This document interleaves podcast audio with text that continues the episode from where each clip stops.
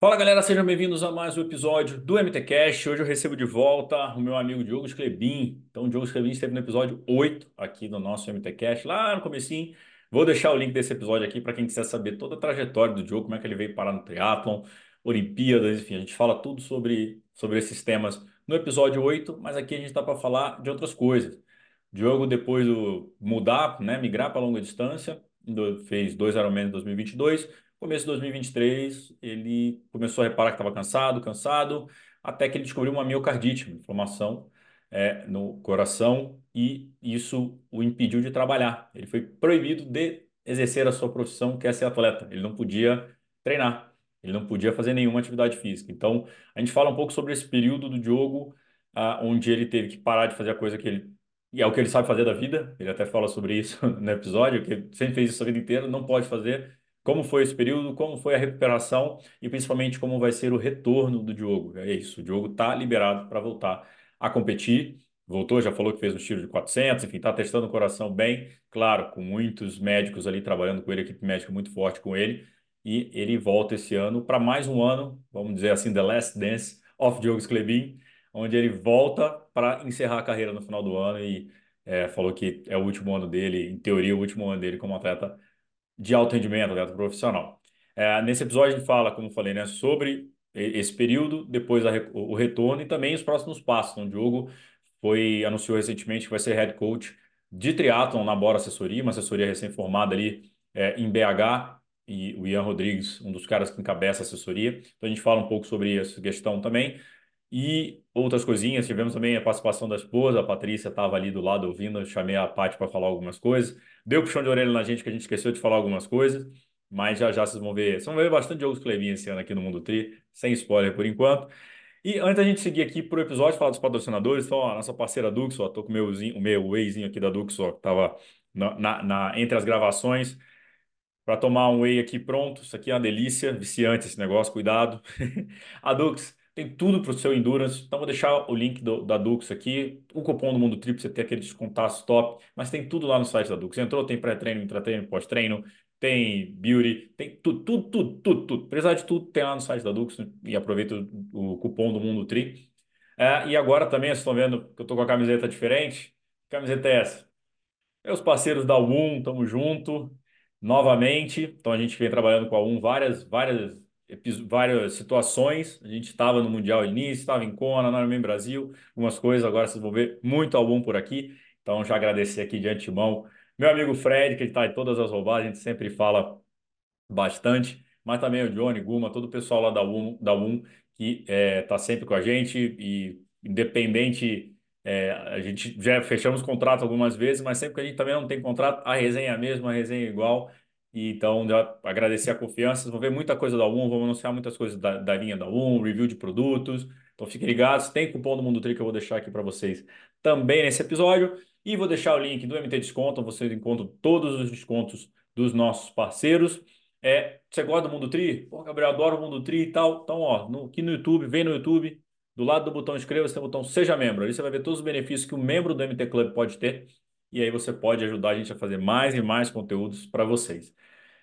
Todos os links estão aqui na descrição, como eu falei. Agora sim, vamos para o papo com meu amigo Diogo Sclebin. Fala galera, sejam bem-vindos a mais um episódio do MTCast. Hoje eu trago de volta aqui o meu amigo de bancada em narrações de prova, Diogo Sclebin. E aí, meu velho, beleza? Beleza? Boa tarde, galera. É, já que eu introduzi assim, vou falar daquele dia da transmissão, cara. A gente fez a transmissão do Iron Cruise, né, para quem não viu. E eu vou contar aqui um, para a galera, tava, a gente, a transmissão foi, tá dando tudo certo, tava legal e a gente acabou perdendo a chegada, né, do, do João Teixeira. E a gente começou a tomar xingo no chat do YouTube, só que eu tava olhando o chat, o Diogo não. E daqui a pouco eu comecei a, a revidar um cara lá que tava xingando nós. Só lembro de você, cara, com os olhos arregalados assim para mim. O cara tá me xingando aqui, você, não, não, beleza, beleza. Não entendendo nada que tá acontecendo. É, a gente está ao vivo, né? A gente não pode falar besteira, por mais que o cara seja merecedor de um xingo, a gente está xingando não só ele, mas todo mundo que está ouvindo. Então vamos tentar segurar a onda, né? Mas foi legal aquela experiência, né, cara? Apesar de você não poder estar tá competindo, tá ali do lado foi legal, né? Não, top demais. E esse ano eu espero estar competindo, mas se não tiver, estarei transmitindo. Ah, já estou contratando aqui, já estou mandando aqui o, o contrato para ele, para esse ano a gente garantir umas aí. Diogão, antes, então vamos falar, né, do motivo, assim, acho que depois a gente gravou o episódio 8, foi com você, a gente está no episódio 143, eu acho que é o seu, então bastante MTCast rolou. Depois a gente conversou no Iron, teu primeiro Iron, e depois muita coisa na tua vida mudou ali, né? É, mas antes a gente falar da miocardite e tudo, cara, fala do teu Iron, como é que foi é, fazer o primeiro Iron, que eu lembro quando a gente conversou, você estava ainda tentando, é, você estava com o time, estava em viagem com, com a CB3, você estava, até brinquei, né, você estava fazendo a, a gente estava fazendo a gravação, você estava do lado de fora, que o Colucci estava dormindo no, no quarto, é, e depois disso você foi para o ar, você estava até preocupado, você falou, cara, eu gosto de competir muito, agora eu vou fazer uma competição a cada seis meses. Como é que foi para você o Ironman aí, o treinamento para o Iron e tudo? É, eu tenho uma experiência muito vasta em triatlon de curta distância, são mais de 500 competições, mais de 100 competições internacionais. Só que o triatlon de curta distância a gente consegue. Eu já cheguei a fazer 25 provas no ano e tal. E o Ironman a gente eu, eu passei um certo perrengue assim na, na parte de hidratação, de alimentação, porque eu tinha que ajustar muito bem isso à prova, ao treino, porque eu tinha que treinar exatamente o que eu ia conseguir fazer na prova. E a gente não sabia. E o Ironman a gente tem uma dificuldade de não conseguir nunca treinar, né, fazer, executar uma, um treino que seja próximo à prova. Um triatlo olímpico a gente consegue fazer um dia, descansar dois e faz um, um triatlo novamente. O Ironman a gente só sabe como é que a gente vai se comportar realmente depois dos 140 de bike, depois dos 30 km de corrida. A gente só sabe realmente isso no dia da prova, porque a gente em nenhum treino chegou a, a essa distância absurda. Então, isso foi uma certa dificuldade, além da, da, da alimentação e hidratação, porque a vida inteira eu não precisei colocar muita coisa para dentro do corpo enquanto eu estava em alta intensidade, nem deveria, na verdade. Uhum. E no Iron, a, a, gente tem que estar tá treinado a, a, executar uma intensidade expressiva, a, administrar essa intensidade e também a regular todas essas emoções e dificuldades e alimentação e hidratação, que é uma coisa que eu, eu, eu pelejei um pouco. Assim, no próprio Iron, eu tive que não ingerir a quantidade que eu gostaria, para que eu conseguisse assimilar todo aquele alimento e não ficasse parado dentro da barriga. Então, em vez de eu colocar para dentro 120 gramas de carboidrato, eu cheguei a colocar 80, em algumas horas 100, uma média ficou mais em 80, 90 gramas de carboidrato por hora. Eu tenho 82 quilos, então é um pouco até abaixo do que deveria para conseguir suprir essa necessidade de chegar vivo ao final da prova. E isso pecou um pouco e também a ausência, né, a falta de experiência nessas nesses após 140 de bike, após 30 km de corrida. E, claro, acho que todo, a maioria dos atletas, a gente tem uma expectativa muito boa na prova de vai dar tudo certo, como deu no melhor treino meu de bike, como deu no melhor treino meu de corrida. E chega lá na hora, é, as dificuldades, a, a, as variedades, as, as, dificuldades são diferentes do que a gente está acostumado e a gente tem que lidar com aquilo e superar. E tal. Eu lembro que tinha um machucadinho que eu não tinha vivenciado hora nenhuma no meu, no meu, meu pé, ali na minha sapatilha, que eu falei, nossa, estou no meio da bike, ainda falta um tempão. E foi machucado que, inclusive, durou mais de um mês depois. Então, assim, eu tinha que lidar com aquilo naquele momento. Se fosse em algum outro treino, eu pararia, nem que eu tivesse que comprar uma meia, eu compraria para continuar treinando, enfim. Então, eu senti um pouco essa dificuldade no ar. Eu não fiz o tempo que eu gostaria. Os gráficos de potência foram bem feios, digamos assim, do início ao fim da prova. Eu fui decaindo muito. Eu tive sempre uma qualidade, acho que pessoas perguntam: ah, você é bom em qual modalidade? Eu falo assim: ah, nenhuma das três, mas eu acho que eu sou um cara muito bem controlado, assim, uma coisa que me faz é, é, é, ir bem numa prova não é a, a, performance individual de cada uma das três modalidades, e sim o meu controle emocional, meu controle na intensidade, nas provas curtas e tal. E no Iron eu achei que eu pequei muito nisso, que a bike foi muito mais fácil que deveria no início com o intuito de estar num grupo bom, estar mais à frente possível, quando na verdade no meio para o final da prova a gente vê que a gente deve executar ali a prova muito pensando no seu no seu trabalho, no seu uhum. condicionamento e não em prol dos outros. Claro que no profissional a gente não pensa muito em tempo, a gente pensa em colocação, mas se a gente largar na prova pensando no tempo final, o que, que eu posso fazer da melhor forma possível para eu terminar essa prova o mais brevemente possível? Isso seria a estratégia correta. E não assim, ah, passou fulaninho que não pedala mais do que eu. Vou junto. Não, deixa ele. Talvez hoje esteja melhor, talvez hoje ele só vá pedalar. Então, assim, eu achei que eu errei um pouco no Iron, tanto no Ironman Brasil quanto no Ironman Cozumel, e eu paguei muito lá na frente por isso, e foram os dois Irons que eu fiz, né? 2022, o Ironman Brasil final de maio, início de novembro, o Ironman Cozumel. Mas gostou da distância? Ah, eu tenho umas críticas, assim, ah, eu, eu, comecei no esporte com viagens de cicloturismo, né? Eu vim já de, do Rio para Belo Horizonte, onde eu moro hoje, Nova Lima, né? Pedalando em quatro dias quando eu tinha 17 para 18 anos. No, no carnaval, eu saía de casa pedalando pela região sudeste, para Campos, né? morava no Rio e tal. Fazia uns pedais assim de longa distância e eu nunca tive, nesse início de carreira, nunca tive a pretensão de chegar no destino rapidamente. A, a expedição era, era, era o prazeroso, caminho. E eu acho que o, o Iron ele deveria ser encarado, pelo menos para a maioria dos atletas, talvez não os profissionais, mas como um desafio de cumprir a distância. Eu não saio pedalando daqui para o Rio e falo, eu quero chegar o mais rápido possível. Eu quero só chegar. Se eu chegar amanhã ou depois de amanhã, beleza, mas vamos curtir o caminho. Até porque quando eu cheguei, e agora? Estou morto, vamos voltar, o que a gente faz? Então, tem que ter uma alegria no caminho, tem que ter uma, uma conquista na expedição é, eu acho que o Iron, a distância para grande parte da população, ele deveria ser algo desafiador em completar, não muito em, em, em ter um tempo. E a maioria dos, dos Ironmans, tanto os que estão fazendo pela primeira vez, tal, a gente acaba estipulando um tempo, que seria o tempo ideal, o tempo almejado e tal. E eu acho que deveria, essa é a minha única, talvez crítica assim, ao Ironman, que deveria ser, é, como é uma distância muito expressiva, eu acho que completar deveria ser o êxito de quem busca realizar essa prova e não estipular um tempo. Então, a gente querer fazer um Iron forte, eu acho que às vezes vai é, sacrificar muito até o próprio corpo, né? Porque a recuperação minha, como eu falei, já fiz mais de 25 provas no ano, mas quando eu faço um Ironman, eu fico um mês assim mal de cama, talvez por nunca ter tido um volume expressivo de treino. Eu sempre treinei uma quilometragem um pouco abaixo do que a maioria dos atletas profissionais. Eu treino intensidade, que também não é 100%, mas eu treino uma certa intensidade, mas nunca treino um volume absurdo, que isso também me limita um pouco a recuperar rapidamente do Ironman. O Ironman, quando eu termino, para mim foi uma distância extremamente longa e uma intensidade bem exaustiva. Então, a minha recuperação ela fica um pouco aquém do que eu gostaria e da média dos atletas profissionais. Bom, passado o Ironman 2022, cara, como é que foi toda essa tua história? Você, teoria faria o Ironman 2023, estava tudo marcado, começando o ano. É, como é que foi que você descobriu a miocardite? O que, que aconteceu nesse período aí? É, começou meio que antes do Ironman Cozumel. Eu fiz uma competição, eu represento o Itajaí nos Jogos Abertos de Santa Catarina, já tem mais de 15 anos, e eu já fui para lá bem congestionado, com gripe, com alguma coisa, de repente até Covid, não sei competi mal, mas conseguimos a equipe sair vitoriosa mais uma vez, a equipe está já aí no JASC, no triatlo. E dali, na semana seguinte, eu já ia direto, era um domingo atrás do outro, já fui direto para Cozumel. Eu lembro que no avião eu passei muito mal, cabeça doendo bastante.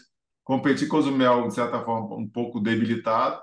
E depois de Cozumel, fiquei um mês de férias, voltando a treinar, quebrei a clavícula, aí fiquei mais um mês devagar. Então, lá para janeiro, Cozumel foi novembro, início de novembro para janeiro de 2023, eu voltando a treinar, de uma certa forma com dificuldade, porque eu nunca tinha ficado tanto tempo parado assim, dois meses sem fazer nada, a clavícula me deixou bem paradão, nem pedalar no, no rolo eu conseguia, tudo doía. É, e com uma certa idade, já 41, eu tô, é, eu senti uma dificuldade na melhora do condicionamento e tal, mas beleza, fiquei muito tempo parado, vamos começar a retomar, retomar. Eu sei que lá para março, abril, em vez da performance estar melhorando, eu conseguia um dia correr 15 quilômetros em uma hora. Pô, beleza, 4 por mil, legal, no seu ritmo diário. Aí uma semana depois, em vez de meu condicionamento estar melhor, estava pior. Eu já não conseguia correr 15, eu corria só 14. Então, eu comecei a ver uma piora no condicionamento e era uma coisa assim, uma fraqueza, uma indisposição. Eu, eu, eu simplesmente a performance, em vez de estar evoluindo, estava piorando. Algumas pessoas, ah, isso é overtraining. Eu falei, cara, não tem como eu estar em overtraining treinando oito horas por semana. E às vezes eu descansava bem, aí ia para o treino no dia seguinte. Não, agora eu vou fazer um longão. Enchia de banana no bolso das costas, na camisa de bike e tal. Chegava, voltava com 3 quilômetros, voltava para casa e, e, a Patrícia brigava comigo. Pô, mas já desistiu? Mas você tem que insistir e tal. Eu falei, cara, não consigo. Parece que eu não dormi, parece que eu não comi e mas ao mesmo tempo um treino ou outro eu conseguia executar relativamente bem. Às vezes saía um, um 15 km em uma hora na corrida. Então, pô, não tô, não tô morto. Consegui correr 15 km em uma hora, não tô tão paradão, tô, Estou com um condicionamento Uhum. que vai engrenar. Mas aí no dia seguinte não consegui pedalar mais do que 10 quilômetros, a 20 quilômetros por hora. Aí eu falei, não, tem alguma coisa errada. A médica que me acompanha, que me acompanha é a Ana Elisa Crepaldi, ela é cardiologista. Ela pediu uma série de exames. Eu falei, ó, coração não é, coração e pulmão, é a única coisa que eu tenho de bom assim na minha carreira, meu motor e tal. E estava preocupado até com doenças mais graves assim. Não que o coração não seja nada É. grave, mas depois que foi diagnosticado, me deu até um certo alívio. Foi em maio já, eu, no início de maio eu já via que eu não conseguiria mais participar da Ironman, eu nem estava inscrito, mas estava com passagem comprada, a família toda e tal. E eu falei, não, realmente não está dando. Aí fiz cateterismo para detectar a miocardite, a, a, a arritmia. Eu falei, não, realmente tem que parar. E a médica falou, você vai ter que parar, parar mesmo. Você está com a miocardite, se você continuar treinando, você pode morrer. Então vamos segurar a onda. E eu até queria achar a causa e tendo a causa, o diagnóstico, eu falei, ah, agora eu vou tratar e daqui a um tempo, pode ser três meses, seis meses, um ano, eu estarei de volta. Uhum. E isso já tem aí, né, um, um bocado de tempo, já fiz exames, conversei com a médica agora novamente, hoje ela está me pedindo mais na bateria de exames, eu já estou liberado a treinar, ontem fiz tiro de 400 para 18 por hora de corrida, então assim, já estou me sentindo um pouco mais Uhum. veloz, mas estou me sentindo bem cansado, assim, em relação à recuperação. Eu hoje fui pedalar, pedalei na terra, tenho rodado muito de mountain bike, até com uma certa insegurança em pedalar no asfalto. Alguns amigos aqui foram atropelados. A gente tem o caso da Luísa que ainda tá, segue internada. Então eu estou bem assim com medo, coisa que eu nunca tive, de pedalar na rua, no asfalto tal. Então tenho treinado bastante na terra. E isso tem me dado uma força, algo que também é necessário, tanto para curta quanto para longa distância. E agora a pretensão é voltar a competir no profissional. Eu quero esse ano é, talvez, provavelmente vai ser meu único, último ano como atleta profissional e eu quero largar algumas provas na curta distância ainda, mas o foco maior seria é, bons resultados em provas de meio Iron principalmente, mas isso vai depender da, de, de acontecerem essas provas perto da gente, no Brasil, contendo a categoria profissional na prova. É, a parte está do seu lado aí ainda? Tá aqui, tá ouvindo, Bate, tá chorando? Não. Uma participação especial. E como é que foi aturar esse homem sem poder fazer nada de esporte em casa, mais três filhos? Pode ir. Fala, estou chamando aqui para quem estiver só ouvindo, Patrícia Cleminha, que é esposa do Diogo. Eu quero que saber o lado real da, da, da treta aqui. É, até que assim, ele ficou muito triste, na verdade, né? Ele ficou com medo até de rolar uma depressão, assim. é. E rolou, é que eu sou forte e segurei, mascarei. Mas, e assim, muita gente tinha medo dele desobedecer, sabe? É, de treinar, e isso Hum. eu, eu fiquei completamente tranquilo. Doutora Ana, alguns amigos, tal, falei, gente, o Diogo não, não é A gente é atleta, mas a gente não é, não é herói, né? O atleta É. tem mania de achar que é super, que é Iron Man e tal. Cara, você não é de ferro, o seu corpo falha e você pode morrer, ainda mais É. com o coração. É. Mas ficou bem mal-humorado, assim, não foi fácil, não, mas o pior, o pior foi ver a tristeza, assim, ficou Uhum. bem abaqueado, né, de tristeza, assim, mas acabou passando, é, foi melhorando e quando deu três, quatro meses, né, já a miocardite tinha melhorado, aí teve a questão da arritmia, E eu dando umas caminhadinhas, eu já me sentia. é, ele foi liberado com, acho que três meses ou quatro. É, eu já conseguia caminhar e eu caminhava bastante. As pessoas me viam caminhando pela cidade. Assim, ah, vi o Diogo lá perto da rodoviária, vi o Diogo lá perto do aeroporto. Andarilha. Vi- vi- Eu cheguei a ver o jogo da Paulista, que ele andando até aqui e chegou aqui na Paulista. Mas eu Obrigado, fiquei pai. mal, assim. Eu acho que o, o atleta tem essa, essa resiliência, não é um, um baque igual na pandemia. Ah, você está três semanas sem sair de casa. A maioria das pessoas com duas semanas já está pirando. Eu acho que o atleta, como as coisas boas, o treinamento, a resiliência, a performance, ela vem muito a longo prazo. Eu acho que no início a gente é mais resistente, assim. Tinha passado um mês, tinha passado dois. Da pandemia também eu correlaciono essa, esse drama eu fui começar a sofrer muito de falar assim, porra, não tem mais prova, não tem, não tem mais condicionamento, não tem. Com o passar do tempo, ela, ela fala que com quatro meses eu estava melhor, mas na verdade eu estava assim, porra, deixei realmente de ser atleta. As alterações físicas no meu corpo já são evidentes, o que nunca aconteceu muito comigo. Eu tiro férias, eu não engordo, muito pelo contrário, eu emagreço, claro, eu perco bastante massa magra e tal. Uhum. mas esses dias eu sem treinar e a mudança física, né, ela é muito evidente, assim, a perna fica ainda mais magra, eu já sou magro, mas fica flácido.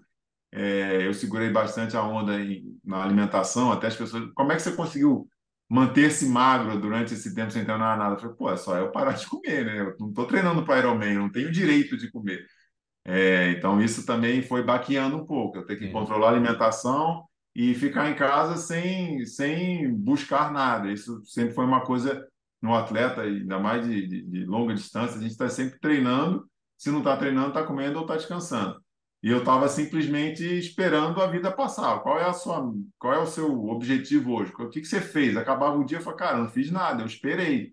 Estou simplesmente esperando a minha vida passar. E qual o sentido disso? Ah, vamos estudar fotografia, vamos tocar violão, vamos, sei lá, aprender culinária, vamos dar um sentido para que termine o dia. Eu falo assim, pô, meu dia foi, não digo proveitoso, mas meu dia aconteceram coisas. Eu não fiquei uhum. simplesmente esperando a morte chegar, que era uma coisa que é ia deixando a gente meio angustiado e a própria arritmia, que é algo que eu consigo, se eu estiver quietinho, eu consigo sentir o batimento, um batimento correto e um batimento extra, né, uma extra sístole, a gente consegue mensurar isso. Eu, deitado, dormindo, ou quase dormindo, é, eu conseguia ver isso. Então, era mais uma coisa assim, não dava nem para eu tirar da minha atenção assim, o lance uhum. da, da arritmia. Se no momento que eu tenho que dormir, descansar, o negócio está assim, pulsando em mim, eu falo, pô, tô sentindo a arritmia aqui. Então era uma coisa que às vezes ficava difícil de eu eliminar. Assim, tem que meditar bem para conseguir tirar esses problemas da cabeça.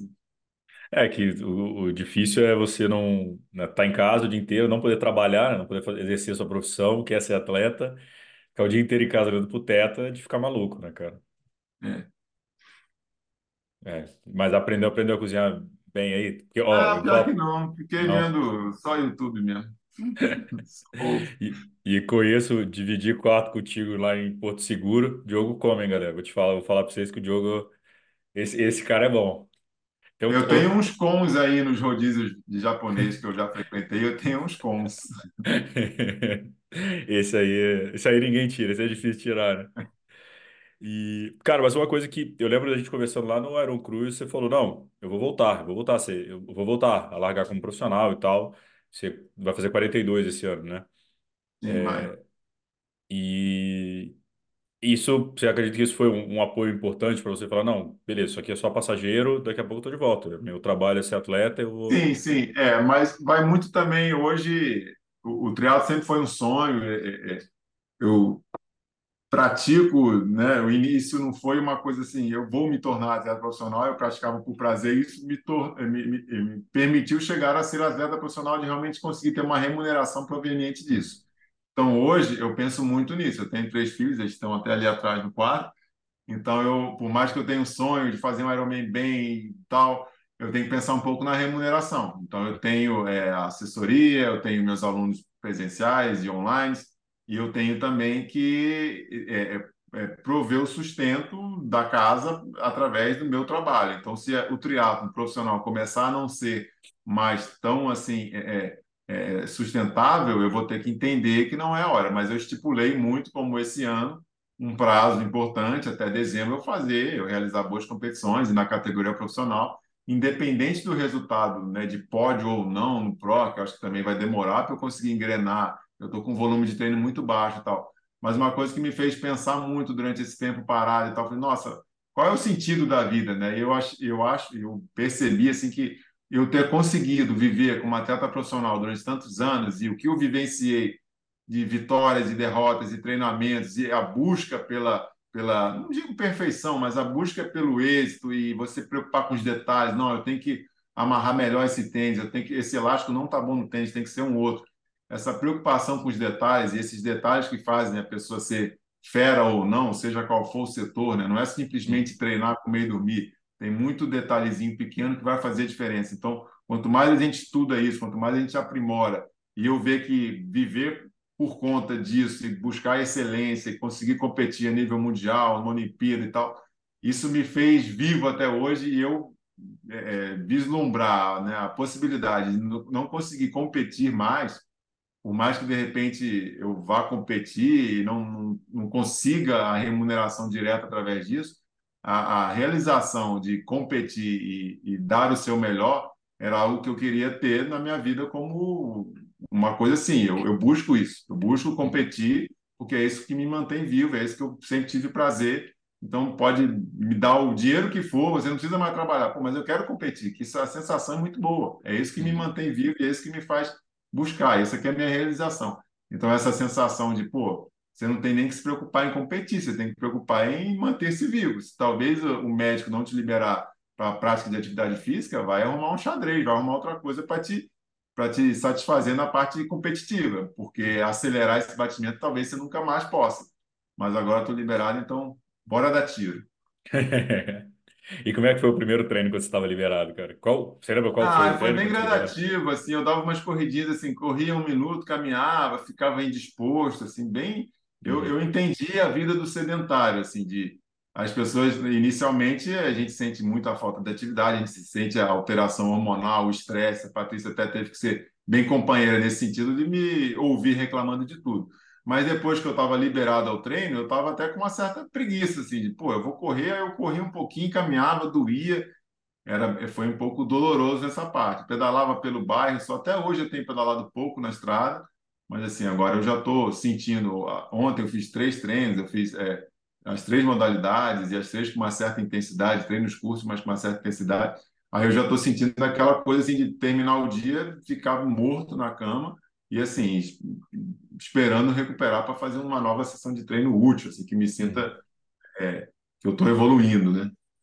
Hoje você se sente útil, hoje você sente que você está tá no caminho para a tua performance. Ah, tô, tô conseguindo preencher o dia e terminar o Uhum. dia e falar assim, ó, eu dei três aulas, eu prescrevi treino online para tantos alunos, eu remanejei um treino ou outro, eu consegui executar é, é, a minha planilha, o que eu estava proposto a fazer, que até então não, eu, até hoje eu estou com, vamos dizer assim, pouca planilha minha de execução. Eu simplesmente acordo e falo, hoje eu vou pedalar, ah, não está chovendo, hoje eu vou correr. Agora vai começar a entrar uma coisa um pouco mais Uhum. prescrita realmente e não fazer tanto da minha cabeça, do eu ia correr, o cara tá fazendo tiro, ah, vou contigo. Agora vai ser um pouco mais um treinamento voltado para o Diogo. E consigo. Hoje eu já termino o dia e falo assim, fui, eu produzi. Talvez eu não chegue lá na frente a uma determinada competição, como eu falei, a gente não sabe nem Uhum. qual, qual a próxima prova profissional que vai ter no Brasil na distância longa, mas por isso até que eu estou optando também em, em participar, não digo nem entrar para vencer, mas participar em provas de curta distância é, no Brasil, na, na, na CBT, né, prova de sprint, de Olímpico, não sei qual vai ser a próxima, mas já vou começar a estudar calendário para conseguir é, é, me inscrever e sentir essa coisa assim de, que eu sempre também treinei muito bem quando eu estou voltado para uma determinada prova. Minha primeira competição do ano sempre foi muito ruim o resultado, porque eu estava sempre ainda engrenando. Eu tenho que estar com Uhum. uma prova escrita para que eu treine bem, eu evolua e tal. Vai pegando meio que no tranco, vai aquecendo e vai, vai fluindo. Eu tá treinando com o Lauter ainda? Estou treinando, mandei mensagem para ele ontem, quer dizer, não, não estou treinando. Eu mandei mensagem para Quando ele voltar ontem, ele. é, eu falei, Lauta, resumo do dia, foi esse. Aí ele só perguntou, e o coração, tá bom? Eu falei, não, acho que tá. De vez em quando ele para, mas não para mais que dois segundos. Palhaço. E, cara, você, você falou, né, de, dessa sensação de estar lá, de fazer o seu melhor. Você acha que quando se aposentar do Pro, você largaria como amador? Você tem esse. A gente viu, né, o Santiago fazendo isso agora. Enfim, é, já é a rotina do Santiago, eu vejo é a tua rotina também, né? que Você não vai.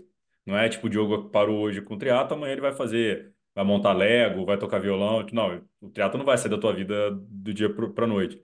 Você Sim, eu vê. pretendo estar sempre treinando. é, Quando eu for competir no amador, eu não sei nem se a palavra vai ser essa, competir no amador, mas talvez seja até mais participar e acompanhar a turma, porque quando eu estiver competindo no amador, eu vou estar indo muito para as competições em função também dos alunos meus que estarão competindo. Então, talvez eu entre numa vibe mais de participar da prova e tal. Eu tenho acompanhado diariamente meu filho pedalando no bairro comigo. Ele até querendo pedalar uma carga horária e uma carga maior do que eu gostaria, mas ele segue firme. Então, assim, eu me vejo sim, sempre fazendo as três modalidades, acho que pro resto da minha vida, mas talvez uma pegada mais light daqui a um ano e participando das competições na, na categoria no amador, mas talvez, não sei, inicialmente participando da competição, mas não com esse intuito tanto de, pô, vim aqui para ganhar minha categoria. Eu acho entendi. que ganhar a categoria vai ser um objetivo e vai ser uma coisa muito mais ainda enquanto eu sou pró. Eu acho que amador, e eu, e eu falo muito isso para os amadores, você não tem obrigação de ganhar. Quem tem obrigação de ganhar são os profissionais. O amador ele tem que encarar que aquilo é, é, é, é, o hobby dele, a parte que ele gosta, e ele vai ter uma performance boa ou a ponto de ganhar um pódio ou não, de acordo com quanto ele vai abrir mão da família, do trabalho dele e destinar toda essa atenção para a performance. Então, não é assim. É, é, né? Eu acho que esse equilíbrio é muito importante. Ah, com certeza. Teu moleque tá pedalando quanto? É o mais velho que tá, tá pedalando É o mais velho, de 11 anos, faz 12 daqui a um mês. Ele pedala de 15 a 25 km por dia e tem pedalado todo dia. Ele não descansa um dia. E de mountain bike pelo bairro aqui. É bastante sobe e desce e isso dá um, é uma velocidade até lenta, porque a gente tem muita curva, as descidas a gente freia bastante, porque é no meio da cidade. Uhum. Hoje que a gente foi para a terra e deu 15, 20 quilômetros em uma hora e tanto. E ele terminou querendo pedalar à tarde novamente. Falei, não, à tarde eu tenho trabalho com o Gabriel, não vou poder. Mas ele queria pedalar, dobrar o treino. Eu falei, pelo amor de Deus. Eu falei, Calma. eu vou te um Tour de France, não é possível. Cansável. É, mas é bom também, né, cara? Você vai começando a ver o esporte. é, acho que os valores passam, né, Diogo? Passa de pai para filho, né? Acho que é, o exemplo arrasta, né? Que a gente sempre fala. Se o moleque estiver fazendo isso a vida inteira, é natural que vão te acompanhar. A Paty também faz, né? Tipo, não tem como não falar de esporte nessa casa, né? É, todos eles praticam bastante e é interessante ver o interesse de cada um. O Luca, o mais velho, já é mais assim de longa distância. Ele, se algum amiguinho passa do lado dele e fala, vamos ver quem chega primeiro no topo do morro. Ele não cai na pilha, ele continua o ritmozinho dele, ele curte o visual. Os outros já são mais da pegada de, de fazer acrobacia, de pedalar sem a mão e tal. Cada um tem a sua, sua vibe. Já, o outro já é mais do judô e tal. É legal É. isso. Mas os valores do esporte são, são importantes, né? Você vai na. É, cara, você falou de próximos passos aí, né? Assessoria e tudo. Você sempre prescreveu treino, né? Mas agora teve. A gente está gravando, só avisar pra galera, duas coisas. A gente está gravando dia 25 de janeiro. Então, 25 de janeiro, a única prova de pro confirmada de meia ou longa distância é o, é o Rio Endurance, o triatlon do, do Rio, 1.760 15. É, então estamos esperando outras coisas, então por isso que o jogo falou que não está confirmado. Então, se você estiver ouvindo isso depois, quando sair o episódio, ah, não, já confirmaram. A gente não está doido, não, é a data. É, e você anunciou essa semana, acho que foi ontem, anteontem, né? O, a Bora Assessoria, né? É, conta essa história, como é que vai ser, treinador da, da Bora, o que é a Bora, né? Nosso amigo aí, o Ian Rodrigues, enfim, conta essa, esse próximo passo aí da tua carreira. É, a Bora é uma assessoria que foi criada recentemente, ela é a junção de duas outras assessorias, a SA, que é o nome, as iniciais do pai do Ian, e a BH Reis, que é uma equipe muito grande aqui, principalmente na, na parte da corrida.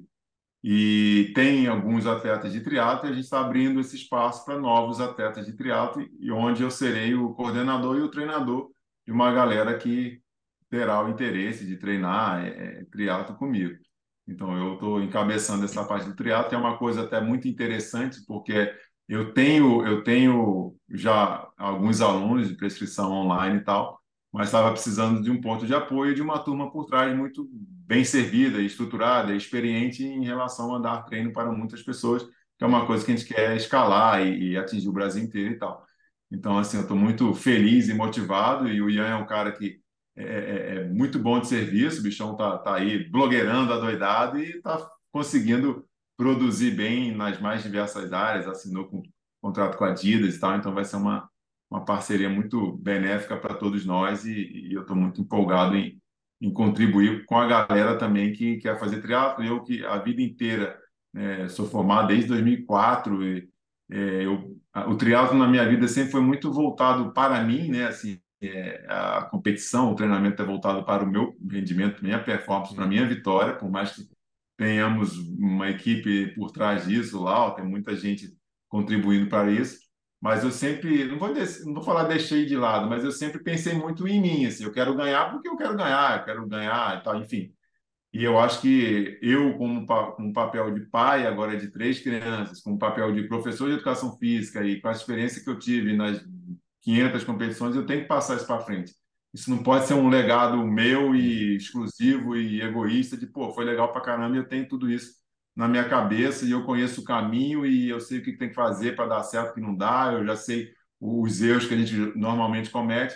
Então, eu acho que eu tenho muito a contribuir com quem quer aprender e quer fazer o triatlo da melhor forma possível.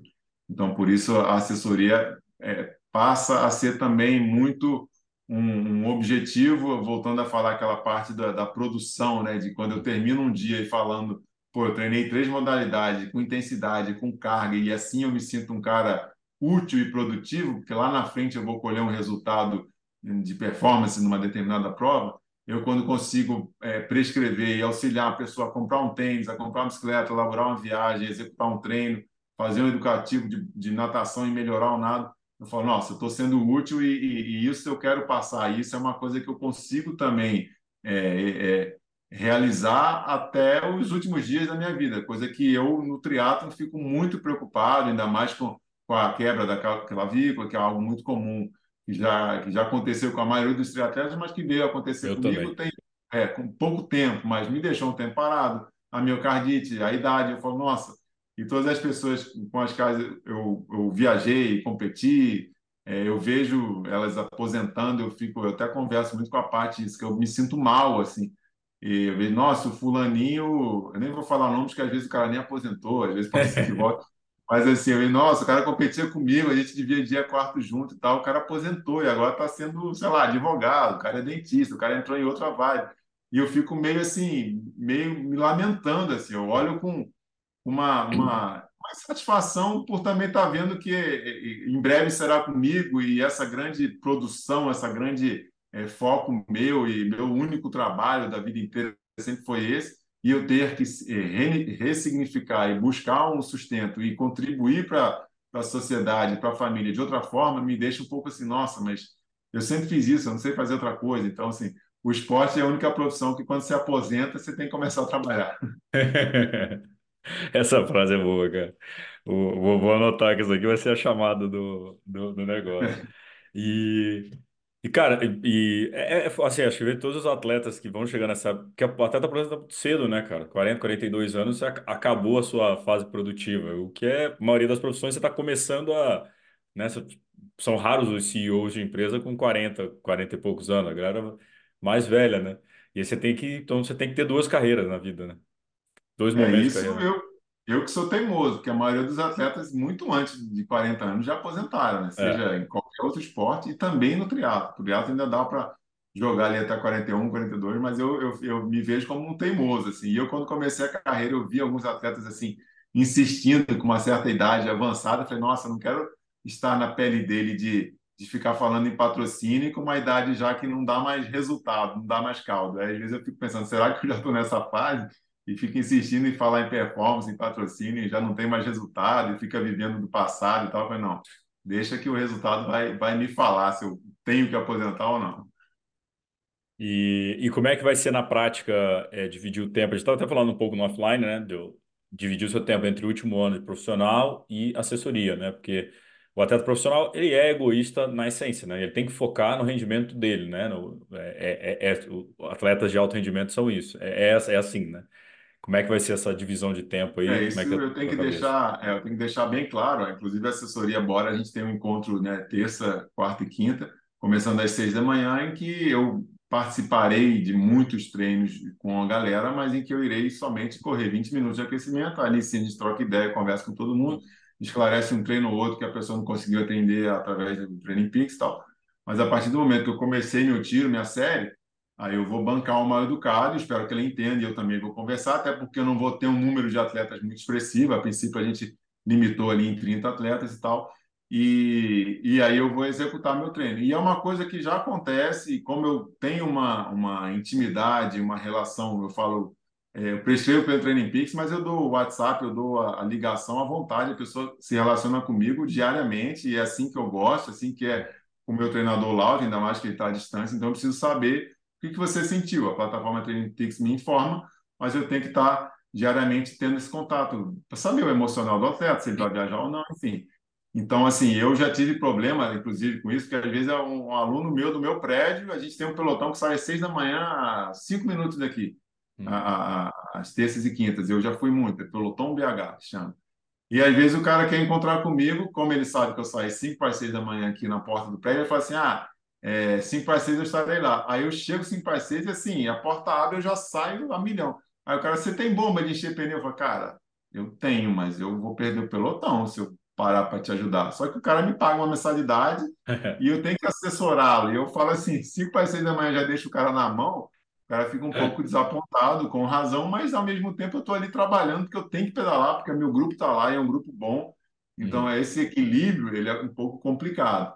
E a gente consegue perceber muito bem isso no Brasil, nos atletas que são treinadores, quando deixam de ser atleta, passam a ser treinadores.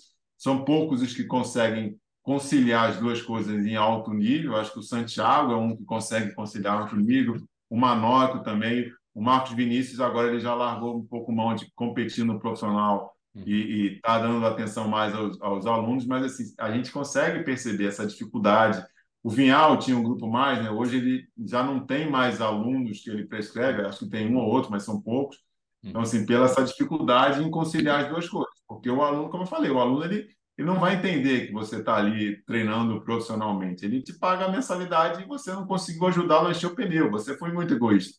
Mas é, é o equilíbrio né, que a gente tem que buscar. É, e depois com o tempo também vai. É isso, né? É esse último ano que tem que ter essa dedicação, depois você É. vai, mas esse negócio de horário é fogo, né, cara? Sai tal hora, sai tal hora e vambora. Tem que estar com o pneu cheio, ficou, ficou, valeu. Eu, E eu, eu enfim. quase deixei gente para trás na expedição que eu fiz em 2016 para o Rio de Janeiro pedalando. Eu vim do Rio, não tinha relação nenhuma com Minas Gerais, isso foi em 2001, pedalando sozinho, quatro dias, dormia na cidade e tal. E eu fiz essa expedição ao contrário agora, né? Final da Olimpíada, meio que fechando um ciclo assim, né? de, de 16 anos, como atleta profissional e tal, distância olímpica. Só que aí essa expedição juntou outros 11 atletas, assim. Nós fomos do, de Belo Horizonte, daqui até o Rio de Janeiro pedalando, em dois dias, paramos em Juiz de Fora e tal. E eu fiz um cronograma muito bonitinho, com horário certinho em cada cidade e tal. E eu lembro que duas pessoas já na largada aqui, uma chegou na minha portaria e falou assim: meu STI não está passando a marcha. Eu quase falei um palavrão assim, né? Dane-se, né? Falei outro, mas falei: dane-se. É. Está na minha portaria, no momento, no minuto exato de largada, uma expedição de 460 quilômetros, e se o STI não está funcionando, você não vai querer que eu pegue ferramenta para trocar isso. Né? E o outro foi no outro ponto de partida, que é dois quilômetros daqui, que a pessoa tinha esquecido, acho que o capacete, voltou em casa de carro para pegar, e eu falei, você vai ficar para trás. Aí os outros ficaram assim, pô, Diogo, não seja egoísta, a pessoa foi pegar o capacete. Eu falei, cara, estou saindo 5 da manhã, uma expedição de 260 quilômetros, nem nunca pedalei tanto, tantos quilômetros assim, a pessoa já, já começa errando, então eu fico meio intolerante, assim, eu fico egoísta a ponto de não querer esperar. Né? É, esse vai ser um desafio na assessoria, né, cara? Porque Sim. ainda, ainda mais, é, eu entendo, o plano da Bora é, é isso, gente começando, né, iniciantes, no triatlo, né, gente que tá entrando e vai ser aquele, o Diogo, atleta profissional, que sempre teve horário e tudo, e, e militar, né, se foi militar também, então, tipo, muita regra com o, aluno, né, vai ser um equilíbrio interessante, né? É, porque eu, eu, as pessoas às vezes né, conversam comigo falando de triatlo, querem, querem treinar triatlo, mas ficam com medo de, ah, eu exigir performance. Cara, não exige performance, até porque a pessoa trabalha. Ninguém, se você falar que quer ser atleta profissional, aí eu vou te exigir bastante. Uhum. Mas uma coisa que eu percebo, já discuti muito com a Paty, é que assim, eu exijo uma certa disciplina. Sim. E uma certa disciplina, sim, eu exijo mesmo. Eu fico meio triste quando a pessoa não executa isso. Aí eu fico assim, pô, mas a pessoa não tem esse propósito, não tem essa, ela não encara da mesma forma que eu encarei a vida inteira o triatlo. E a minha primeira treinadora, a Márcia Ferreira, tem assessoria lá no Rio, e eu lembro muito bem disso. Ela foi atleta profissional e a gente conversava assim. Eu lembro que uma vez eu furei o pneu três vezes, assim, já estava voltando de carro para casa, assim, da Barra da Tijuca indo para Laranjeiras, já era tipo três da tarde, um, um, uma falta de, de de, de, de, êxito no dia, de ter furado três vezes, ter pedalado só 70 quilômetros, ainda faltavam 30. E ela no carro falando assim, pô, que que você, como é que você vai fazer? Você tem outra câmera? Porque não tem nenhuma loja aberta para você comprar uma câmera de ar para completar esses últimos 30 que ainda faltam. E na minha cabeça eu estava assim, cara, já é domingo, três da tarde, não vou mais fazer, não tem nem onde eu pedalar no Rio de Janeiro, domingo esse horário, porque é só você ficar na montanha. Então, assim, o comprometimento com a planilha, a disciplina, isso vem desde cedo comigo. E eu fico achando que com todos os atletas vai ser a mesma coisa. Não é, o cara tá ali porque ele quer tomar o Gatorade, ele tá ali porque ele quer arrumar um namorado, uma namorada, então eu tenho que entender um pouco a vibe de cada um, por isso que eu gosto de conversar muito, já que durante o treino eu não sou muito de, de, de querer conversar, mas assim, antes eu pergunto bastante, falo, ó, manda áudio gigante, conta tudo que você acha que eu preciso saber para te ajudar no seu, no seu objetivo, né? Eu acho legal essa separação, cara, que eu tô até conversando com outras pessoas e a gente começou até uns, uns, uns conteúdos agora no Mundo Tri, pensando no pessoal que tá pensando em começar no triatlo, porque eu acho, aí uma coisa nossa, né? Eu acho que o triatlo já é complexo porque são três modalidades. E a gente ainda fica com esse negócio, cara, tem que ser tal hora, tem que ser não sei o quê, tem que ser é, o Ironman para tantas horas. Um negócio tão complexo, eu acho que às vezes a gente assusta as pessoas, que acham que para ser triatleta tem que ser ah, aquele negócio né? E aí quando você fala, não, eu só quero passear, só quero, eu quero fazer o Iron para 17 horas, eu quero fazer o meu primeiro sprint em 3 horas, 2 horas e meia, é isso, mas eu quero lá que minha mãe vai estar me esperando, minha esposa vai estar me esperando, meu, meu marido, enfim, né? Eu venci uma doença, alguma coisa, e a gente às vezes também tem que tirar um pouco, eu acho que a, a- a gente di- dificulta, a, a gente afasta a gente do triatlo, porque quando conversa, quando vê o grupo de triatleta, a galera tem que se afastar, porque a gente só tá falando maluquice ali, quem ouvir aquilo fala, meu Deus do céu, o que esses cara, que essa galera faz, né? É, mas acho que é muito do brasileiro isso, de exigir uma performance do amador. Como eu falei, eu acho que a- a- não tem que exigir nada. Tô numa maratona, como a maioria das pessoas correm, né? A gente vai numa corrida de rua, são poucos os que querem alinhar ali na frente para ganhar a prova. A Uhum. maioria está com desafio pessoal de completar a prova e tal. E o brasileiro ele quer fazer com o melhor equipamento possível. A gente quase hoje não vê é, o Ultegra, o Shimano 105, a gente só vê bicicleta com Dura-Ace, só vê bicicleta com o melhor equipamento possível. E eu, eu falo, eu, eu já fiz 10 vezes a, a prova de Hamburgo, na Alemanha, e é interessante que tem uma prova amadora que acontece no dia anterior, com 5 mil atletas, e a Patrícia já fez algumas vezes, e você larga meio que a hora que você quer, são várias ondas, e assim, você vê gente com bicicleta desmontável, a galera tá curtindo a vibe, assim, pô, eu quero fazer um triatlo, eu quero executar as três modalidades e sequencialmente, sem a vibe de, pô, eu tenho que chegar na frente de fulano, que é de outra assessoria, então acho que o brasileiro, ele cria uma certa rivalidade, que eu Uhum. sempre falo, ó, quem tem que ganhar é o atleta, profissional, o amador ele tem que ter o desafio de cumprir essa distância, e eu acho legal que meu filho tem muito isso, o coleguinha, dele, o coleguinha passa e fala, vamos ver quem chega primeiro, e cara, eu estou olhando o visual, eu não quero chegar primeiro, eu quero só chegar, eu quero cruzar, eu quero chegar de novo. Então, assim, é, é, o brasileiro tem muito essa pegada Uhum. de querer competir, ganhar do coleguinha e ser o melhor do escritório dele e tal, não precisa disso. É. E o triatleta gosta, né, de chegar lá com o peito inchado. Eu, eu lembro, cara, É, eu trabalhei no mercado financeiro um tempão, no almoço ia nadar, voltava. Os caras, o que você fazia? Eu falei, nadei. Ah, Nadou quanto? Ah, 3 mil. Caraca, você nadou 3 mil no almoço. Eu Falei, mas, pô, a gente, porque é, foi negócio, né? A gente vai conversando entre a gente e fala, pô, beleza, 3 mil. Ah, beleza, você triatleta é mais um dia, né? Aí os é, caras, pô, eu comendo chocolate aqui, você nadando. Eu falei, cara, só que você, é, sou foda mesmo. É isso, a gente é. fica se achando um E, pouco. e né? eu, e eu vivencio muito isso aqui no prédio, porque eu treino nas instalações do condomínio, principalmente natação, musculação e a corrida na esteira também. Então, às vezes, eu estou eu tô pedal, eu tô nadando domingo, três horas da tarde, e às vezes está até chovendo. E as pessoas estão na churrasqueira que é em frente à piscina, e, e, e quando eu saio da água, eu falo assim: nossa, mas você tem uma disciplina, nossa, você está nadando aí. Eu falo: é, o porteiro também está ali na portaria, o restaurante ali, o garçom está trabalhando. Então, assim. Isso é minha profissão e, e- e- e, graças a Deus não tem ninguém me cobrando aqui diretamente que eu tenha que fazer esse treino. E eu encaro com um profissionalismo, mas também tenho um certo prazer, senão eu não estaria até hoje fazendo isso, não teria nem ingressado nessa profissão. Mas assim, as pessoas encaram muito a atividade física como é, é, uma obrigação para um atleta e que tem que emagrecer e tudo mais. Cara, faz o negócio por prazer em fazer. Se não estiver fazendo por prazer, escolhe outra atividade. Acho que Ah, só a musculação, se você mesmo não gostar dela, você tem que fazer, mas assim o resto, ah, não gosta de, de ciclismo, pô, vai para esgrima, ah, não gosta de esgrima, vai fazer escalada, vai fazer o que ah. você gostar, mas não deixe de fazer uma atividade que ela é essencial para a sua vida, assim. É, e até você falou da Luísa, né, cara? A Luísa, eu ia puxar esse assunto porque a, a- muita gente falou, cara, se a Luísa não fizesse esporte, ela talvez não tivesse sobrevivido. É, tipo, ela é muito forte. E é isso, né? O, é, o esporte vem, a, a- quando vem um momento, teu preparo físico, tudo que você fez, e não precisa, né? O caso da Luísa é um atleta de altíssimo rendimento, né? Mas é, é outra história quando você faz esporte, tem uma dedicação a alguma coisa que é. É, sa- antes de tudo é saúde, né, cara? Depois, alto rendimento é outra história, né? Mas a saúde ali em dia, valores, né, etc. Essa base é, é importante, né? E, cara, uma coisa que a gente estava falando aqui no offline, eu vou trazer aqui que você. E você citou a palavra, né? na- O Ian tá na, na blogueiragem, né? É, o, como é que é lidar com. Né, que você tá com o Thiago Vinhal, Larissa Fabrini, né? No, no núcleo próximo de amigos, o Ian. É, e você o cara mais velho. que não gosta muito de fazer o negócio, como é que você tá? Como é que são esses conflitos aí, geracionais, assim? Não geracionais, Não, porque na não verdade, tem eu, né? na Comportamentais. verdade, eu me, eu me espelho neles. Eu acho assim, a gente conversou um pouco sobre isso. O atleta ele não tem que ter mais a preocupação como a gente tinha antigamente de treinar, comer e dormir competir da melhor forma possível. Isso não basta. As empresas, as marcas não querem um atleta que somente vença a prova. Às vezes eu nem preciso vencer. As empresas nem estão contratando e firmando parcerias com os atletas que estão realmente ganhando elas firmam parceria com pessoas que geram venda, que geram engajamento, que falem bem da empresa e que gerem conteúdo, enfim. Então, um atleta profissional, se ele tiver o resultado e conseguir gerar o conteúdo e conseguir né, é, é, fazer a blogueiragem da forma correta, e, e, isso é, melhor, é o melhor dos mundos.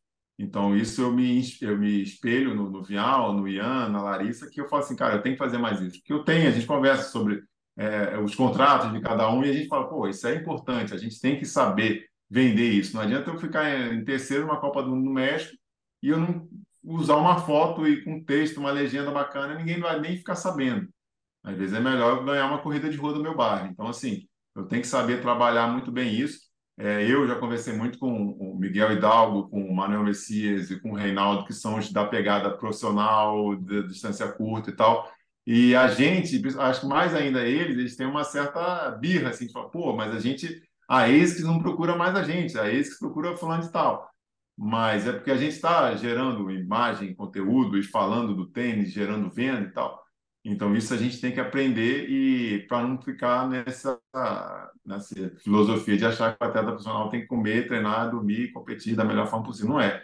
Tem que blogueirar, tem que dar retorno às marcas envolvidas. Claro, eu falando de um tênis, dá muito mais respaldo por eu ter resultados expressivos do que uma pessoa que é simplesmente tem muito seguidor porque é bonitinha.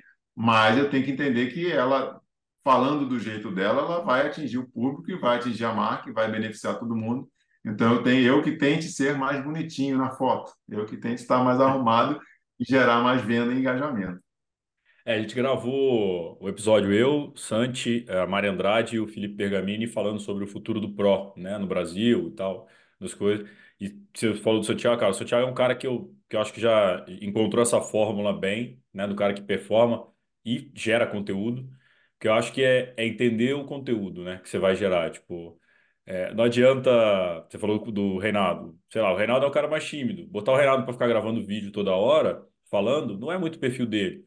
Mas, cara, poucos caras conseguem ganhar o Ironman Brasil. E o Reinaldo foi lá e fez. Eu, quer dizer, não só isso, né? Pegar o currículo do Reinaldo, né? Poucos é, ele bem humanos. na distância curta e longa, mais É, difícil ainda. né? é o cara, então, como é que você, dentro desse teu, da sua persona, consegue gerar alguma é, visibilidade para a marca, retorno para a marca?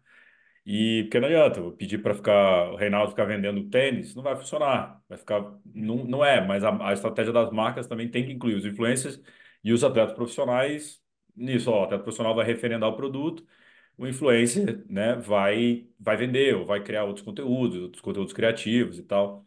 E acho que muitas vezes, você já deve ter passado por isso, conteúdo que você fez, pô, de treino mó sério, deu, sei lá, duas mil pessoas. Aí um vídeo que você É, fez da alguma, alguma, alguma zoeira, alguma coisa, Brother. tu é, tu é algum cara mais, você é um cara mais zoeiro, mas sou, dá 15 mil, 20 mil, você fala, É. porra, porque E isso, ao mesmo tempo, é é até um pouco lamentável, assim. Não só eu, como outras pessoas, fizeram postagens falando que estariam no Big Brother. Inclusive, tem um outro triatleta, não triatleta verdade. um outro atleta olímpico da, da canoagem, e ele fez uma postagem falando também que estaria no Big Brother e não esteve, não, não está. E ele falou, ele pelo menos desmentiu depois. Eu não, eu simplesmente deixei lá e toquei a vida normal. E ele falou uma coisa que eu achei muito interessante. Pô, o cara teve resultados expressivos esportivos nos últimos anos, Olimpíada, Pan-Americano e tal. E nenhuma postagem deu uma repercussão tão grande quanto essa última dele, que ele falou que estaria no Big Brother. Então, assim, é um pouco de se lamentar realmente o que, É. que a, a sociedade valoriza, o que, que a galera que está no Instagram valoriza. É, isso eu fico um pouco é, irritado. Eu, se eu quero é, saber de nutrição, eu consulto com as nutricionistas da, da, da minha área, que tem várias que eu me consulto e tal, e são Uhum. excelentes. E eu não vejo a bonitinha falando o que, que tem que comer, até porque a bonitinha está falando daquela barrinha de lixia porque ela foi paga pela barrinha. Mas assim, Sim. as pessoas dão muita moral porque ela tem um corpo perfeito, então ela está falando de nutrição, então ela sabe. Então, assim, se eu quero. Ah, qual tênis que, que é bom para correr? Eu vou estudar e vou ver que, que os bons estão usando. Então, assim, a galera às vezes dá moral, dá atenção para, Big Brother, mas não dá atenção para um resultado que o cara teve e teve bem menos curtida do que um vídeo falando que eu iria entrar no Big Brother. Por sinal, eu até achei que daria engajamento, até deu engajamento, mas achei que muita gente é, é fala, teve gente até reclamando assim, pô, você vai para Big Brother, mas nada a ver contigo esse programa e tal. Mas deu uma repercussão uhum. mais negativa, eu acho até, do que eu achei meio assim que pai. Eu falei, pô, achei que ia dar uma, uma, ia fazer uma graça, tinha várias situações que eu pensei até em apagar o post. É, cara, mas é assim, acho que o, é, o mundo mudou, né? Acho que dentro até o Ian foi a gente está citando o Ian aqui, para quem não conhece é o Ian Rodrigues, acho que hoje é o maior influencer aí do, do mundo da corrida. E, cara, quando eu faço reunião com o Ian, é um negócio de louco, assim, o Ian é acelerado, né? Mas ele foi me trazendo algumas coisas que eu virei e falei, cara, eu posso, como mídia, continuar num, num, de um jeito, fazendo a matéria, fazendo as coisas, mas olha o tanto, olha que o mundo mudou, né? Olha como é que a galera está consumindo conteúdo, olha as marcas para onde estão olhando e, cara, isso como dono de um negócio, é preciso pensar na longevidade do meu negócio, mas claro, dentro de uma dentro de um dentro de um objetivo futuro, né? Cara, já que eu quero chegar com a empresa e tal, porque não vou ficar trazendo qualquer pessoa para falar, né? Eu sou muito preocupado com, cara, eu não, eu, Gabriel, não posso passar nenhuma dica de treino, eu não sou educador físico. Eu posso falar o que eu faço num treino tal que foi passado pelo meu. Eu não posso falar de nutrição, porque eu não sou nutricionista. Posso falar o que eu como, mas assim, tem que tomar muito cuidado com o que eu falo, porque o que eu falo reverbera outras pessoas e pode tomar como verdade. Mas é, de entender como também eu, como mídia, me posiciono nisso, cara. Como é que eu.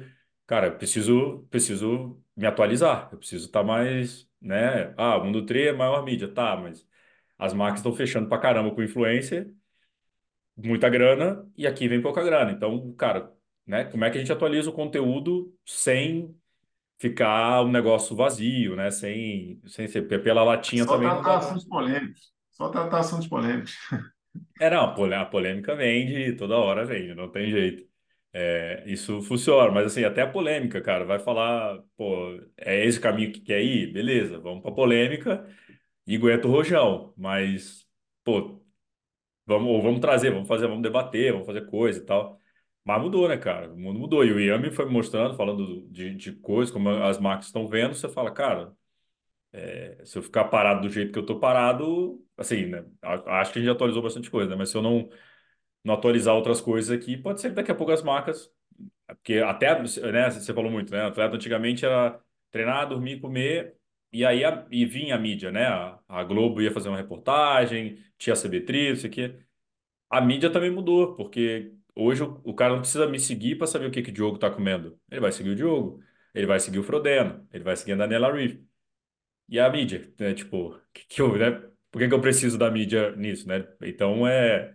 Esse aí também mudou, cara. Então tem muita muita coisa tem que, tem que ver. Então, a, a blogueiragem, no geral, mas não no sentido pejorativo, eu acho positivo, cara. Porque tem uns conteúdos divertidos, tem umas coisas que são, são leves. O lance é isso, acho que tem que ter mais essa preocupação. Não sei se você viu, alguns países começaram a cobrar dos influencers é, pelas responsabilidades que fazem. Tem uma, eu não lembro se era valor que tinha que pagar ou alguma coisa. O influencer, ele tem, tipo, se você está fazendo no Instagram já tem, né? Você tem que avisar que, que é um negócio patrocinado. No YouTube você tem que avisar que o conteúdo é patrocinado. Mas estão dando responsabilidade também. Porque acho que. Ah, lembra que teve umas quebras lá nos Estados Unidos de um negócio de cripto? Acho que o LeBron James fez propaganda, Kim Kardashian e tal. E muita gente entrou e o negócio era. era é, tinha. Era, não sei qual foi, o quebrou a empresa. Muita gente tomou prejuízo. Então começaram a ver, falaram, cara, vocês têm um poder muito grande de fala. Então você tem que saber né, as empresas estão falando, o que elas falam minimamente, né? Que é uma, uma responsabilidade é, nova. Você representa uma empresa, o um Mundo Tri e tal. Você, como você falou, você não pode falar de nutrição, não pode falar de treinamento, não pode falar de psicologia, mas tem uma porrada de gente falando de tudo isso e não é formado em nada. Então, isso é complicado e, assim, cabe ao ouvinte, cabe a quem está consumindo essa informação, saber filtrar ou não. É o tal fake news. A pessoa está falando de nutrição, mas ela, só porque ela é bonitinha, ah, está falando de, de tênis de corrida, mas nunca correu.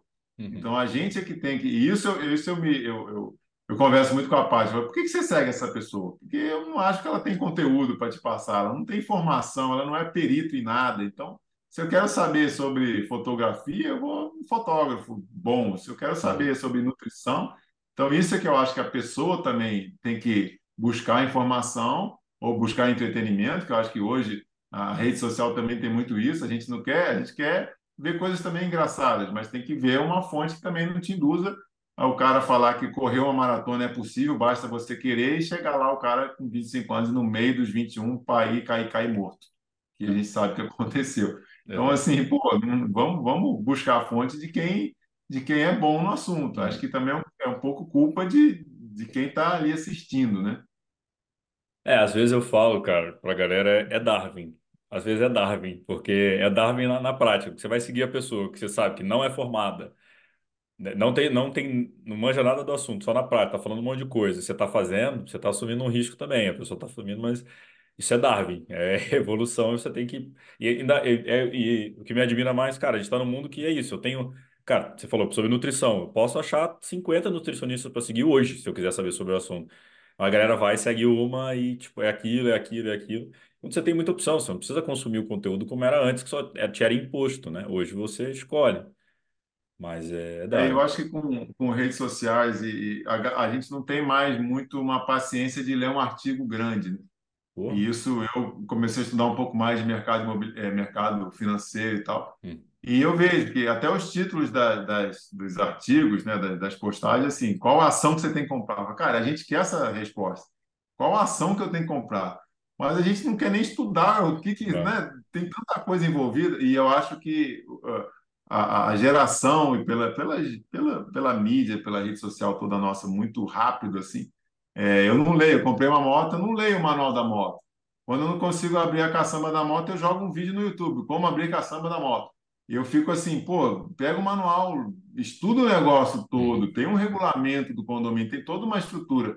Não vai direto a um ponto que você acha que vai resolver seu problema. Você vai até aprender a abrir o baú da moto, mas assim, tem muito mais coisa envolvida e a gente quer sempre uma coisa muito mastigada e a, e, e- a internet hoje consegue falar isso, assim. A gente consegue ter acesso a qualquer informação jogando no, no Google muito rápido, assim, e a gente às vezes acaba não buscando o caminho. É, o que que eu faço para correr mais rápido? Cara, é treinar durante 10 anos, tal, tal, tal. O cara quer o tênis que faz ele correr mais rápido amanhã. Não é uma coisa a longo prazo. Eu estava em conversa com um videomaker semana passada, meu videomaker, o Bruno, que a gente estava conversando sobre thumb, né, do YouTube. Que é muito isso. Ele falou, cara, você está entregando tudo logo no- na thumb. Você tem que fazer, tem que fazer. E ele me dando algumas sugestões. Eu falei, mas Bruno, isso não, isso, isso, é, às vezes isso não está no conteúdo. Ele falou, aí, cara, mas assim, o algoritmo hoje, você tem que colocar, a galera vai clicar. E é- tem coisa, não é bem clickbait, né? Você tem que entender o que está ali dentro e tudo, mas assim, gera-se um monte, monte de esperança com aquela thumb, você vai entrar, às vezes o vídeo não é tudo isso. Mas ele falou, cara, isso faz, o algoritmo vê que tem mais gente clicando, entrega para mais gente e tal. Aí tu fala, caralho, velho, vou ter que fa- fazendo, vou ter que fazer isso, vou ter que apelar, entre aspas, né?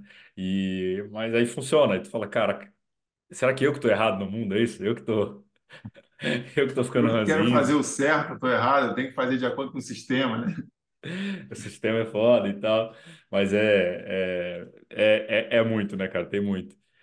Jogão, indo para a reta final aqui, é, eu não lembro se na época quando a gente gravou, até falar para galera, o episódio 8, né, com o Diogo, vou deixar aqui na, na descrição do episódio para vocês, tinha essas perguntas no final, não lembro, que eu fui criando isso depois, como se eu fui um dos primeiros, talvez você tenha sido um dos primeiros a responder essa pergunta, mas vou voltar de novo. Qual que você acha que foi a melhor lição aí que o esporte te deu? Esporte não, a Ah, miocardite te deu, quero mudar, a miocardite te deu. a resiliência, né? É uma palavra que é até meio bobinha, porque está Clichê. bem na moda e há cinco anos atrás a gente nem sabia o que que era. É, essa, essa vou- teimosia é, a par- é ruim, mas essa coisa de, de insistir, igual eu falei, pô, primeiro mês de pandemia eu não sofri. Todo mundo, não, o mundo vai acabar. Cara, o primeiro mês de miocardite, eu fui piorando o condicionamento, eu fui piorando. A Patrícia assim, pô, você saiu para pedalar 100 quilômetros, você voltou em 10 minutos. Eu falei, calma, Patrícia, eu não estou bem hoje. Não estou bem hoje. Amanhã, de novo, saí para pedalar 100 quilômetros, voltei, pô, não estou bem hoje. Mas o esporte me ensinou assim, cara, um dia ruim, beleza, recupera. Amanhã você vai estar bem. Amanhã também está ruim, recupera. é, tenta recuperar, né? Recuperar você não recuperou porque no dia seguinte você está ainda pior. Mas essa cabeça de, de, de eu ser guerreiro e eu vou chegar lá. Eu passei um, vou falar assim, um sufoco nadando no, no último dia na praia. Eu fui para São Miguel dos Milagres com a família e eu fui passear nadando, nadei todo dia. No último dia fui nas piscininhas naturais, onde tinha umas jangadas e tal. E na última piscininha, antes de voltar, faltando 600 metros em linha reta para a pra praia onde eu queria sair, a maré baixou muito, eu fiquei numa situação que eu não conseguia nem nadar e nem, e nem caminhar, porque a profundidade não era suficiente para eu nadar e eu caminhar doía muito meu pé, que eram pedras e, e, e crustáceos e, e coisas que machucariam o meu pé. E eu fiquei durante 20 minutos para percorrer uma distância de 50 metros. 50 metros, uma piscina olímpica, hum. eu demorei 20 minutos. A única preocupação ali foi assim, pô, será que eu vou perder meu voo? Porque já está na hora de eu sair, arrumar a mala e ir embora. Mas em nenhum momento eu pensei, pô, eu vou morrer, pô, tá demorando muito. E eu estava num progresso extremamente lento. E eu depois, quando eu tive o êxito de conseguir sair dali depois de muito custo e muita paciência, de onde é que eu ponho a mão? Não tem nada que vai me furar. Agora, onde é que eu ponho a mão? Foi um progresso extremamente lento, assim. Uhum. Eu vi assim, nossa, que legal, eu tive cabeça que o esporte me deu de, de pô, eu vou vencer essa maré que baixou, uhum. essa, esses crustáceos, essa maré baixa que eu não consigo nadar nem caminhar porque dói o pé, porque dói a mão, e falar assim, eu vou sair daqui vivo. E, e isso eu acho que é muito um legado que eu adquiri no esporte. De falar assim, acho que outra pessoa naquela minha situação ia começar a cenar, até porque tinham pessoas na areia que me iam, iam ver se eu uhum. começasse a cenar e falar, oh, preciso de ajuda. Alguém ia chegar lá e ia tentar me ajudar, talvez eu conseguisse até atrapalhar a vida de mais alguém. Mas assim, é. em vez de querer ajudar a mim. Mas assim, eu fiquei calmo e eu falei, nossa, eu vou, eu vou sair daqui ileso. Não tem, um, não tem, a maré está baixando, não está subindo. Eu vou no máximo perder o meu voo. E acho que essa capacidade de enfrentar uma dificuldade e, e sair ileso, assim, sair emocionalmente mais forte e ter paciência de, cara, Estou construindo um castelinho de carta. No meio do caminho inventou, destruiu tudo. Vamos erguer novamente esse castelinho de carta. Isso eu acho muito doido que o esporte proporciona na gente. De você estar tá treinando, treinando. Pô, lesionou, caí de bike, quebrou a clavícula. Cara, mais seis meses para recuperar. Tenha força de vontade, tenha paciência. Então, acho que a, tentando resumir tudo isso, acho que a resiliência, a paciência, a, a disciplina e saber que, pô, eu estou fazendo o meu caminho e vai dar certo. Tenha paciência que você vai chegar lá. Perdeu o voo, não? Não perdi, tava de boa. Cheguei na praia, todo mundo, pô, você nadou muito. Eu falei, porra, pior que não nadei. Fiquei duas horas dentro da água, nadei 2.500 metros. Porra, fiquei preso nas pedras. e qual que é o teu sonho hoje, cara? Porra, meu sonho é trocar de moto, não, brincadeira. É... Não, eu estou bem, eu bem feliz com a minha motoquinha. Eu não tive moto durante a vida inteira por questões profissionais me machucar e hoje eu estou viajando, estou curtindo a minha motoquinha, dando tra trabalho, indo dar treino para cá e para lá. Cara, hoje meu sonho é conseguir é, competir. Meu, meu, o que eu gostaria de competir da melhor forma possível na condição que eu tenho hoje é conseguir voltar a largar numa competição. a próxima prova minha é o All Limits de triatlo, é, dia 3 de março.